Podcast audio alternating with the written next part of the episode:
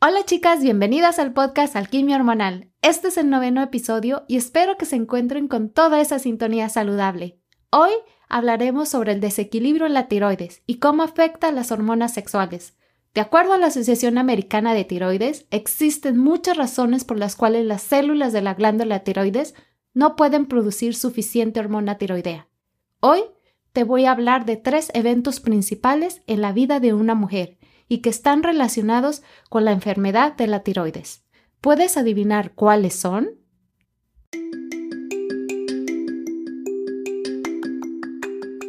Bienvenida al podcast Alquimia Hormonal con tu anfitriona Edu Santibáñez. Edu es asesora en salud femenina, equilibrio hormonal, psicología de la nutrición, maestra de meditación y experta en hierbas para la salud femenina. Este podcast tiene la misión emocionante de traerte una dosis semanal de información e inspiración, compartiendo estrategias simples y efectivas de salud, psicología de la nutrición y crecimiento personal. Prepárate para convertirte en la experta de tus hormonas y para que experimentes una salud vibrante y disfrutes una vida con más poder y posibilidades.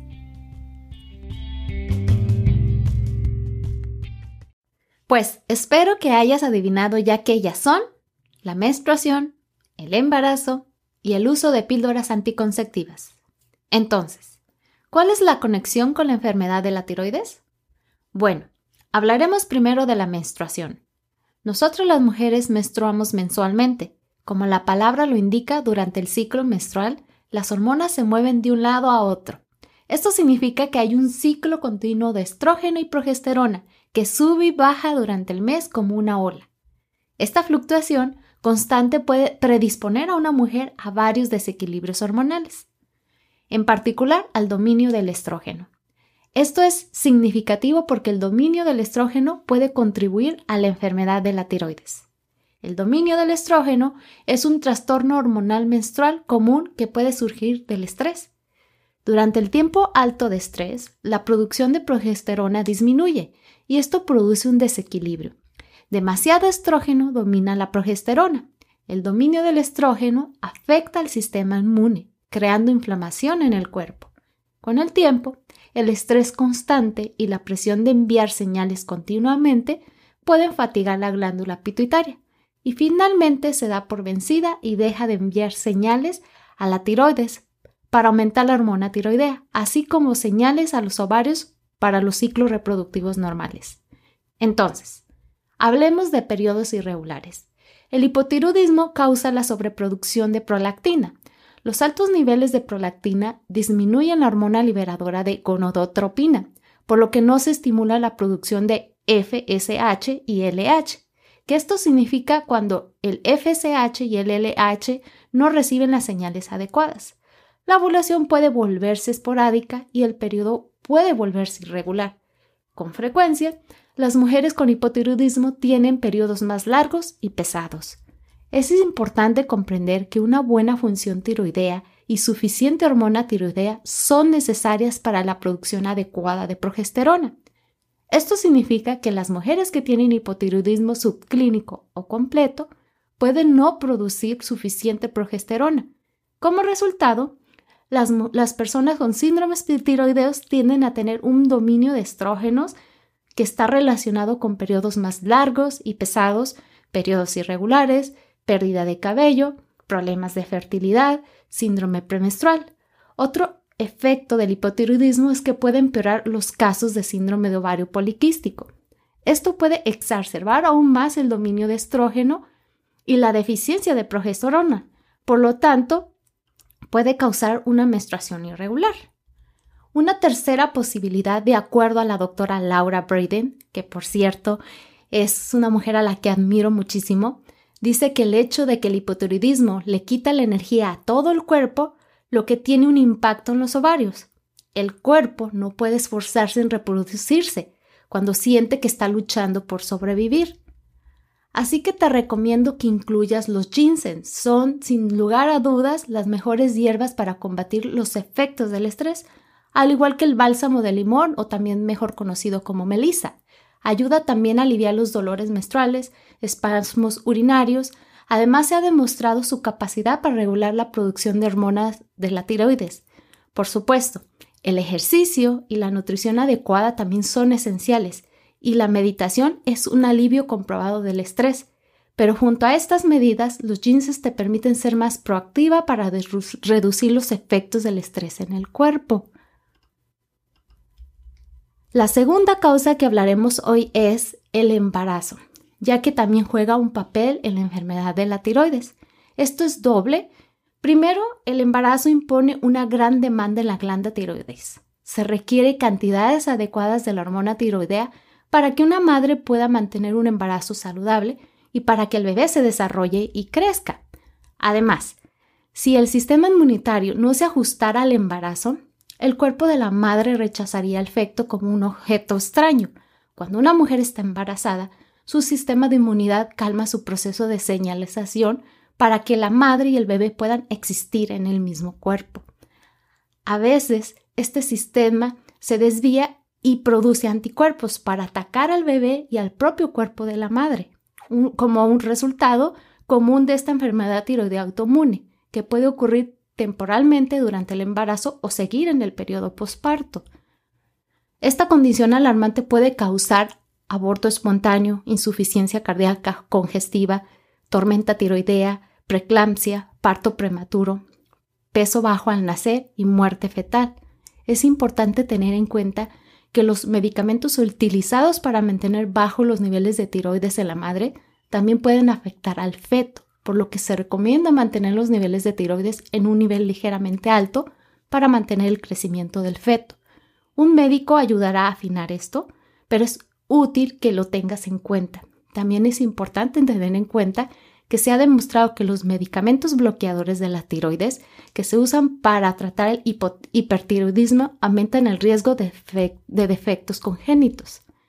El hipotiroidismo es igualmente peligroso en el embarazo y se asocia con preeclampsia, pérdida fetal, peso bajo al nacer y malformaciones de los vasos sanguíneos y del corazón. El hipotiroidismo subclínico también puede ser un problema con el aumento del sufrimiento fetal, el parto prematuro, el desarrollo deficiente de la visión, el retraso del desarrollo neurológico y los trastornos del espectro autista.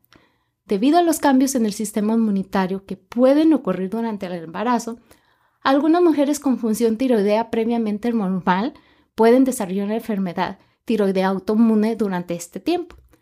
Esto puede durar solo durante el embarazo o puede convertirse en un problema de tiroides más grave a largo plazo. Puede ser difícil separar los signos de disfunción tiroidea de los síntomas normales del embarazo. Por ejemplo, durante el embarazo es normal que el metabolismo se acelere para permitir que el cuerpo sostenga una nueva vida. Sin embargo, los síntomas que son sospechosos incluyen tendencia a la inflamación de la tiroides, intolerancia al calor o al frío, piel delgada con un tono amarillento y especialmente alrededor de los ojos. Una condición cada vez más común en estos días es la tiroiditis posparto. Esta condición afecta entre el 4 y el 8% de las mujeres en posparto. Es una reacción autoinmune que ocurre dentro del primer año después del parto o el aborto.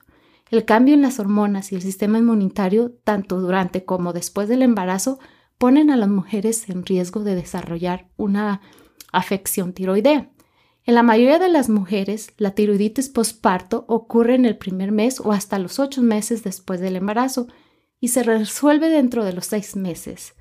Desafortunadamente, hay un pequeño porcentaje de mujeres cuyo daño es permanente. La tiroiditis postparto es una enfermedad autoinmune, por lo que la causa es una combinación del estrés del embarazo, el parto, el periodo postparto y todo combinado con las causas habituales de la enfermedad autoinmune. En estas causas habituales incluyen estrés psicológico, mala alimentación, toxinas ambientales, exposición a frecuencias electromagnéticas, intestino permeable, comer demasiada azúcar, infección e intolerancia al gluten. Mi recomendación es que sigas las indicaciones de tu doctor, que lleves una dieta saludable, que medites, que camines, que elimines el gluten y el exceso de azúcar. Por último, las píldoras anticonceptivas también pueden alterar el equilibrio de las hormonas tiroideas. Una de las razones por las cuales las píldoras anticonceptivas generalmente no son muy buenas para la salud de una mujer. ya que las hormonas utilizadas en la píldora no coinciden exactamente con las hormonas producidas por el cuerpo. Son similares a las hormonas, pero no son lo mismo. El estrógeno artificial en la píldora todavía formula el receptor de estrógeno, pero el mensaje está distorsionado y puede terminar bloqueando el receptor abierto o cerrado.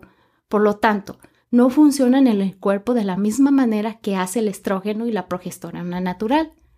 Si alguna vez te has preguntado cómo funcionan exactamente las píldoras anticonceptivas, las hormonas artificiales activan los receptores de estrógeno de la píldora y envían las señales al hipotálamo de que no necesitas más hormona. Esto detiene la ovulación, que a su vez funciona para prevenir el embarazo. Esto hace maravillas para prevenir embarazos no deseados. Pero la desventaja es que esto también hace que el estrógeno domine sobre la progesterona, porque ya no, puede ya no produce la ovulación. Y como acabo de mencionar, el dominio de estrógeno es un factor de riesgo para el desequilibrio de la tiroides. Además de todo esto, las píldoras anticonceptivas agotan el cuerpo de nutrientes cruciales que se requieren para que la tiroides funcione correctamente. Estos incluyen magnesio, selenio y zinc.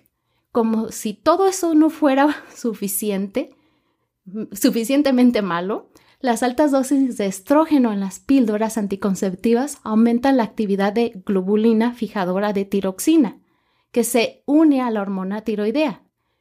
Más esta globulina fijadora tiroxina conduce a niveles más bajos de la hormona tiroidea que están disponibles para el uso del cuerpo.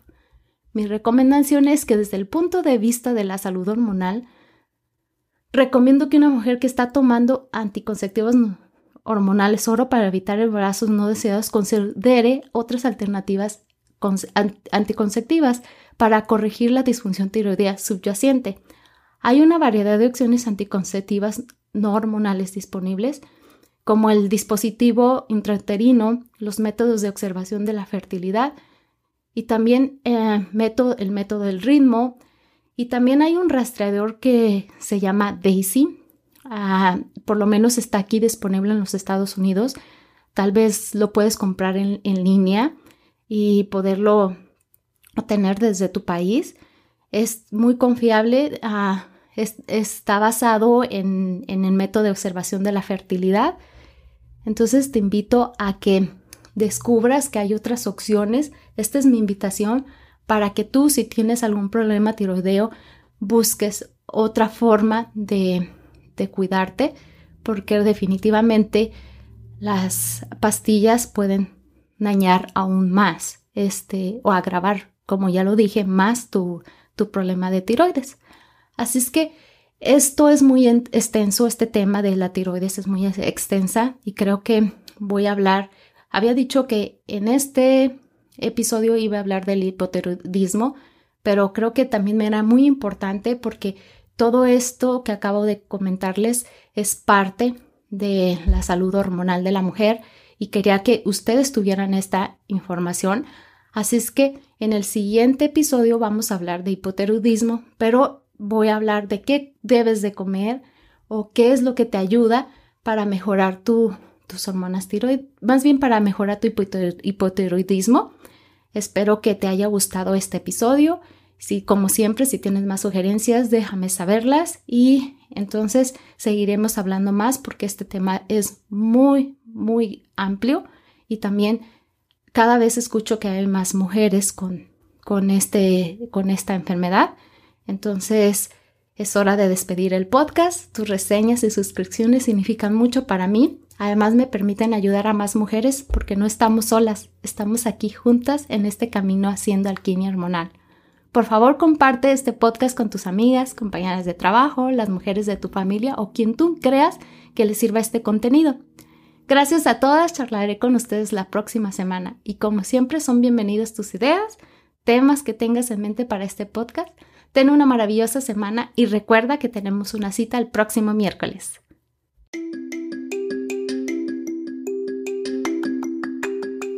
Escuchaste Alquimia Hormonal. Para más información visita www.edusantibanes.com o encuéntranos en redes sociales como Alquimia Hormonal.